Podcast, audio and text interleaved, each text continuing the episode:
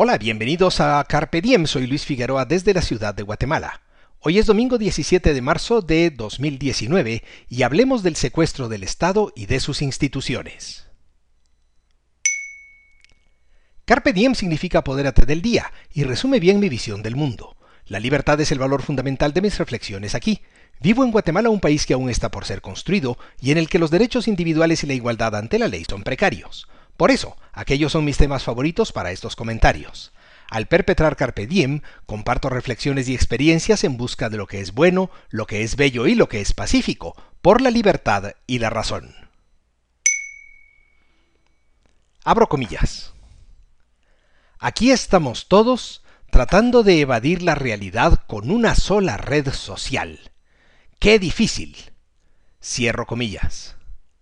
Eso escribió la comediante Sofía Niño de Rivera en Twitter el miércoles pasado cuando estaban caídas Facebook y WhatsApp. Inmediatamente, la frase me llevó a otra que es una de mis favoritas en todo el universo mundo. Abro comillas. Puedes evadir la realidad, pero no puedes evadir las consecuencias de evadir la realidad. Cierro comillas.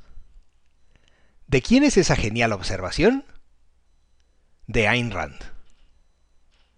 Todo viene a que estoy casi seguro de que hace más de una década alguien dijo en Venezuela algo así como, abro comillas, Oye, pana, esta gente está secuestrando los tribunales de justicia nos está dividiendo entre buenos y malos y está secuestrando instituciones para modificar la Constitución. Cierro comillas. Y esa persona fue acusada de, abro comillas, ver micos aparejados. Cierro comillas.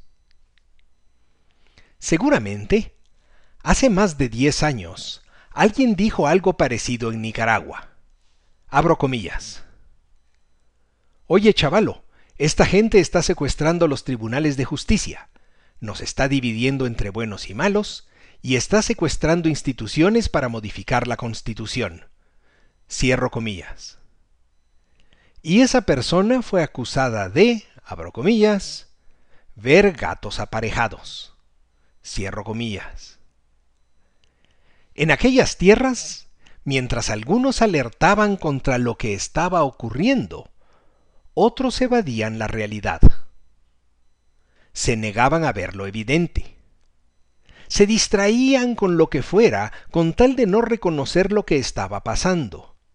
Y claro, pudieron evadir la realidad. Mas no pudieron evadir las consecuencias de haberla evadido. Hoy pagan con sangre y miseria. Pero peor aún, el pago lo hacen los más jóvenes, los que no tuvieron la oportunidad de evitar el desastre, los que no tuvieron voz cuando sus padres, con las dos manos, votaban por el socialismo y evadían la realidad. Y si alguien dijera, en Guatemala, hoy, mucha, esta gente está secuestrando los tribunales de justicia, nos está dividiendo entre buenos y malos y está secuestrando instituciones para modificar la Constitución. ¿Cuál sería la reacción? ¿Quiénes y cuándo van a pagar con sangre y miseria esa maña de evadir la realidad, con la esperanza de evadir las consecuencias de aquella evasión? ¿Y tú? ¿Qué piensas?